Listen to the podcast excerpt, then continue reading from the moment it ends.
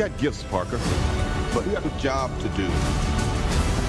Are you going to step up or not?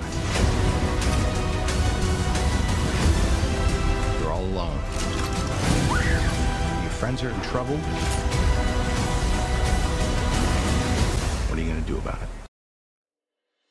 Hey, salut à tous et à toutes et bienvenue sur Marvel Reporter, la chaîne de l'actualité Marvel. Aujourd'hui, je suis avec Alex Salut tout le monde et on se retrouve donc pour la review du teaser trailer et de l'international trailer de Spider-Man Far From Home. Un trailer qu'on attendait déjà depuis un petit moment, un mois il me semble, qui avait été décalé puis redécalé, mais il nous a été révélé cet après-midi. Et on peut dire qu'on est excité, n'est-ce pas? Oui, bah c'est un trailer que j'attendais beaucoup depuis quelques jours, notamment voir les premières apparitions de Mysterio en CGI. Et franchement, on n'est pas déçus. Vous allez voir pendant la review. On a plutôt apprécié ce trailer, je sais pas ce que t'as pensé toi. Franchement, j'ai kiffé, j'ai kiffé de ouf. Déjà parce que Spider-Man, bon bah c'est un des super-héros, je pense, c'est le plus adulé au monde, toute maison d'édition confondue. D'autant plus que ça promettait du lourd. Mysterio, les Elementals, Spider-Man en Europe, mais on y reviendra bien évidemment dans cette review. On va aller dans le sens chronologique des trailers. En fait, on a mélangé les deux, on fait pas trailer par trailer, étant donné qu'il y a beaucoup de plans et beaucoup de scènes en fait qui sont partagées entre les deux. Mais il y a quand même quelques scènes notamment qui viennent se rajouter. On vous en parlera. Donc on commence ce trailer, la partie avec Maid qui ramène des fonds pour une association de sans-abri. Ça peut nous rappeler un peu la version de Tante de Spider-Man PS4 qui faisait un peu les mêmes choses. Donc voilà, on voit que Tante supporte Peter Parker dans ce rôle de Spider-Man. On aurait pu penser qu'elle serait réticente, qu'elle lui interdirait de continuer pour sa propre sécurité ou quoi, mais non, elle a l'air de l'encourager et c'est plutôt cool. Et en plus, dans cette courte scène de début de trailer, on peut voir une certaine alchimie entre Tante et Happy Hogan, vieille acolyte de Tony Stark, ce qui nous avait été révélé pendant le trailer de la CCXP. On pas pu voir, mais on a vu quelques informations. Le fait qu'il y avait une potentielle romance entre les deux, ça semble se vérifier. Et euh, bon, personnellement, ça me fait ni chaud ni froid. J'avoue qu'elle est assez jeune, donc une tante mec qui essaye de reconstruire sa vie, c'est pas surprenant. Je trouve pas ça gênant, je, ça peut même être drôle. On peut voir dans le trailer que c'est assez cocasse, un peu comme interaction qu'ils ont avec Peter au milieu qui comprend pas trop. Et ce chant contre chant, en fait, où on voit les deux assez gênés de se voir, et notamment la remarque de Happy, c'est assez drôle. Donc juste après, on a une petite scène avec Monsieur Delmar, donc Peter qui va faire des achats, qui achète une brosse à dents pour son voyage. Et on voit donc Monsieur Delmar qui a refait son magasin, qui avait été détruit dans le premier film, donc Spider-Man Homecoming. Et c'est plutôt cool de le revoir. Voilà, c'est une petite scène euh, très rapide. C'est ça qui est bien, c'est qu'en fait, il y a une évolution d'autres personnages. On suit pas que Peter, même si on va le voir aller 5 euh, secondes dans le film. On voit qu'il est présent tout de même et qu'il a continué sa vie. C'est un petit ajout, ça rajoute en soi rien, mais c'est tout de même cool. S'ensuit ensuite une scène tant attendue, parce que c'est ce qui nous manquait dans Spider-Man Homecoming, c'est des scènes de web swinging. On en avait pas tant que ça, c'était très pauvre et c'était pas vraiment ce qu'on attendait Spider-Man qui se balade entre les buildings. Et là, ils ont un peu compris la leçon, ils en ont mis une. Et il y a un détail qui est assez énorme, c'est qu'on peut voir en arrière-plan, en fait, l'ex Avengers Tower qui semble se reconstruire. Souvenez-vous, elle avait été vendue dans Spider-Man Homecoming par Tony Stark et on savait pas vraiment qui l'avait racheté. Est-ce que c'est 4 Fantastiques? Est-ce que c'est Norman Osborn On ne sait toujours pas. Personnellement, je penche plutôt pour Norman Osborn, construire Oscorp, parce que c'est quand même un pilier de l'histoire de Spider-Man. Mais bon, tout le monde sait que j'aimerais fortement voir le Baxter Building dans le MCU. Mais enfin, nous verrons bien. Bah, les deux sont plausibles en soi, parce que si on prend le compte des 4 Fantastiques, dans le tout premier tome The Amazing Spider-Man, les 4 Fantastiques sont là. Donc ça peut être une sorte d'introduction la première fois qu'on les voit, donc du coup, leur bâtiment dans un film Spider-Man. Ça serait un petit clin d'œil. Et concernant Norman Osborn, bah, ça serait un peu plus logique, parce que bien sûr, c'est un personnage de l'univers de Spider-Man et donc dans le premier film, on a la vente de l'immeuble, dans le second, on a la construction, et la troisième, pourquoi pas son arrivée. S'ensuit ensuite une petite scène où Peter prépare sa valise pour son voyage à l'étranger, et il laisse son costume de Spider-Man dans le placard, donc laissant son identité de super-héros à New York. Il n'a pas forcément envie de l'emmener euh, à l'étranger, ce qui peut s'expliquer. Seulement, c'est une fois arrivé à l'aéroport que on va lui fouiller sa valise. Et il va se rendre compte que Tante May lui a mis son costume. Et c'est web fluide dedans. Valise toute particulière parce qu'elle contient une inscription quand Peter la ferme il y a écrit BFP, donc ce qui pourrait être les initiales de Ben Parker, l'oncle de Peter. Alors ça joue pas un élément majeur dans le film, j'imagine, mais c'est tout de même un petit clin d'œil assez sympa, puisque c'est un personnage qu'on n'a pas vu dans le film précédent, ce qui est normal, parce que ce n'était pas une origin story, qu'on ne verra probablement pas là, mais euh, faire compte qu'en fait il a bien existé, il était là, même s'il ne le montre pas à l'écran, c'est tout de même cool. Juste après, on a une scène où on voit MJ et Peter dans une salle de théâtre. Donc ils ont une petite discussion, on voit un petit flirt quoi. Ça a été confirmé que MJ serait le love interest de Peter Parker. Et donc euh, pendant tout le film, on va sûrement les voir se rapprocher euh, petit à petit et c'est cool. Là où je souhaite revenir, c'est sur euh, le fait que ce soit un love interest et un vrai cette fois. Parce que pour moi, Liz Allen, ça me fait pas vraiment. C'était juste un ajout scénaristique en fait pour dire Peter tente de se rapprocher de Liz et au final, ce qui va l'empêcher d'aller plus loin avec elle, c'est le fait que Vulture soit son père. Donc enfin un vrai love interest qui plus est une certaine certaine MJ. J'ai hâte de voir ça, surtout que je trouve que Tom Holland et euh, Zendaya, il y a vraiment une alchimie devant et derrière l'écran, je trouve ça cool. Donc euh, hâte de voir ça. Ouais, c'est un peu ce qu'on retrouvait avec Andrew Garfield et Emma Stone. On retrouve à plusieurs moments dans les trailers en fait une alchimie entre Ned et Betty Brown. Alors est-ce qu'ils sont en couple ou pas? On voit qu'à un moment euh, Betty prend Ned en photo, après ils sont à l'aéroport en train de sourire tous les deux. Je pense qu'il y a quelque chose qui se fait. Et aussi quand Peter et Ned sont dans la chambre, Peter explique à Ned euh, qui tente de se rapprocher de MJ, il a l'impression qu'elle l'apprécie bien. Et Ned lui dit ça me rappelle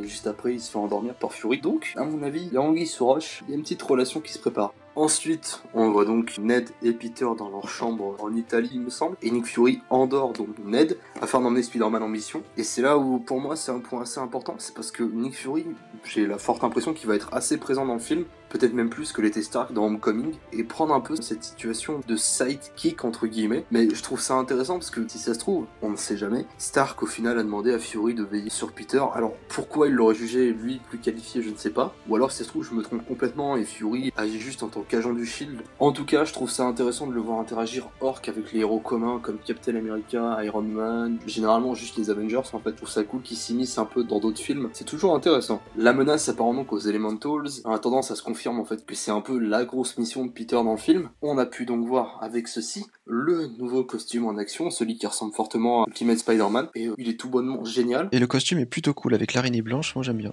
Je fais un petit aparté pour revenir sur la VFX et la CGI. À l'époque, quand on a vu le premier trailer de Spider-Man Homecoming, ça souffrait un peu, c'était pas forcément très bien fini, alors qui est normal. Mais là, pour le coup, j'ai l'impression qu'ils ont beaucoup plus travaillé ce trailer, parce qu'il n'y a pas de gros défauts notables en fait dans la VFX, dans la CGI. La photographie a l'air juste magnifique. Il y a un plan en fait d'un pont à Londres que je trouve génial. On vous le mettra dans la vidéo. Donc on voit bien que Sony a un peu appris de ses erreurs et qu'ils savent un peu mieux maîtriser un trailer qui, pour une fois, attention, ne spoil pas. Et ça, je pense qu'on peut les applaudir pour ça. C'est vrai, bravo. Du coup, scène suivante, on a des personnes avec des armes, donc on sait pas qui c'est vraiment. Peut-être la mafia, les agents du Shield, je sais pas. Ils rentrent dans un genre de restaurant, donc on n'a pas forcément plus d'informations sur cette scène. À voir ce que ça donne ensuite. Juste après cette scène, on a Spider-Man avec sa stealth suit, donc je pense que c'est un montage du trailer. Elle suivra pas la scène précédente, mais je pense plutôt qu'elle sera à la toute fin du film. Donc Spider-Man qui devra probablement affronter Mysterio. Et le costume est cool aussi. À voir ce que ça donne. En tout cas, on sent que ça va vendre pas mal de jouets, tout ça. Bref. Ensuite, on a la tant attendue apparition de Mysterio qui aiderait Peter à arrêter les Elementals, notamment Hydron ou Hydroman, on sait pas trop encore. Pareil, je reviens là-dessus, mais la VFX est juste impressionnante. J'ai pas vu de défaut, pourtant j'ai revu et re-revu le trailer en 0.5, en 0.25 et j'ai pas trouvé un seul défaut. À voir peut-être sur un grand écran, il y a peut-être quelque chose qui pêche, mais c'est très bien fait en tout cas. Mysterio qui a sa fishbowl sur la tête, c'est juste génial. Et Jay Gyllenhaal embrasse vraiment ce rôle, je trouve, à la perfection. J'aurais préféré le voir euh, en tant que Mark Spector Moon Knight, mais bon, je devrais m'en contenter, je suis quand même très content qu'il rejoigne le MCU. Et par rapport à son costume, en fait, j'ai l'impression que ça utilise une certaine technologie Shitori, donc peut-être qu'il l'aurait obtenu grâce aux armes qui a été produite par la bande du Vautour. Alors c'est une grosse interrogation, je mets des grosses guillemets là-dessus, rien n'est sûr, mais j'ai trouvé qu'il y avait quand même une certaine ressemblance entre la technologie Shitori et son costume. Ça se trouve, je me trompe complètement. Oui, on a aucune info sur sa technologie qu'il utilise. On peut se dire aussi que c'est de la magie, mais c'est pas vraiment dans le personnage de Mysterio, qui n'utilise pas de magie du tout, donc je sais pas vraiment qu'est-ce qu'ils vont utiliser comme justification pour ses pouvoirs. Marvel change pas mal des origin story et les backstory des personnages, donc c'est probable qu'elles soient complètement différentes de ce qu'on a vu dans les comics,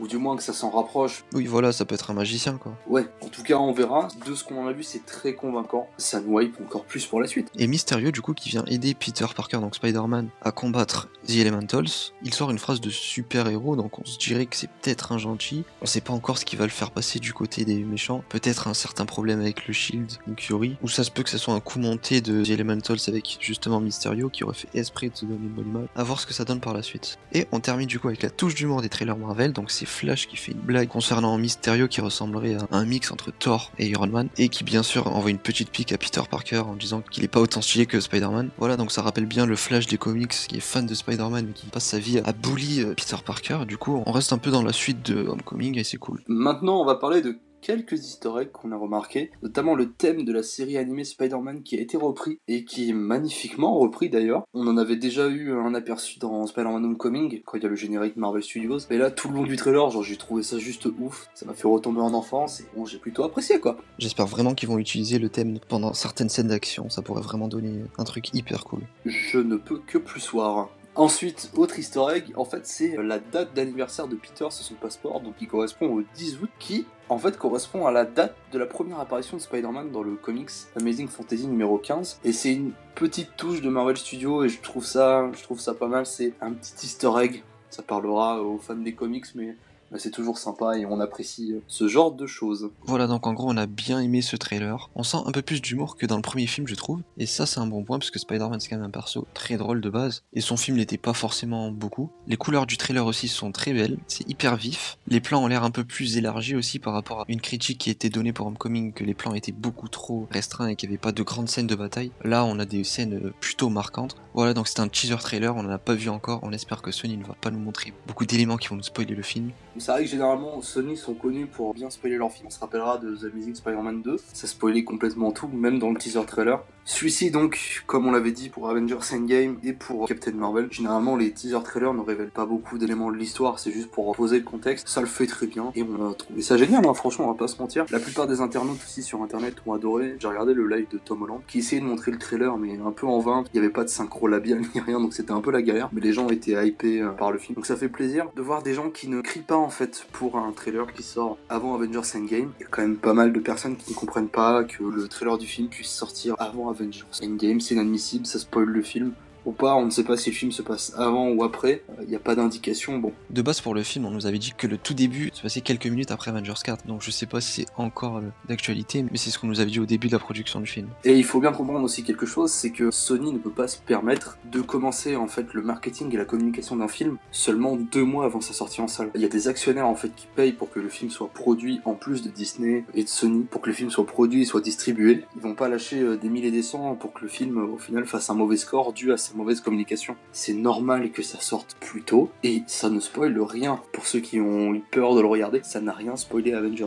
Vraiment. Pour accompagner la sortie des trailers, on a aussi le droit au tout premier poster du film où on voit donc le masque de Spider-Man avec plusieurs étiquettes. Donc la preuve que Spider-Man voyage à travers toute l'Europe, Berlin, Prague, Venise, la Suisse aussi apparemment. Donc c'est un premier poster, ma foi, sympathique. J'ai pas grand chose à dire là-dessus. J'attends de voir ce que va être le poster officiel parce que généralement, il y a un reproche qui est fait pour les posters des films Marvel, c'est que c'est presque tous les mêmes dans la forme. On se souviendra de celui de Spider-Man Homecoming qui était euh, chargé de fou et ça rendait pas très bien en fait euh, en tant que poster. Voilà, ça en est fini pour la review du trailer de Spider-Man Far From Home. Merci de nous avoir écoutés. On espère vous voir très prochainement sur de nouvelles vidéos. Vous pouvez écouter nos podcasts sur SoundCloud, sur Apple Podcasts et c'est tout. N'hésitez pas à suivre notre compte Twitter pour avoir toutes les dernières news, donc certaines news qu'on met pas forcément sur YouTube. Et je vous dis à la prochaine.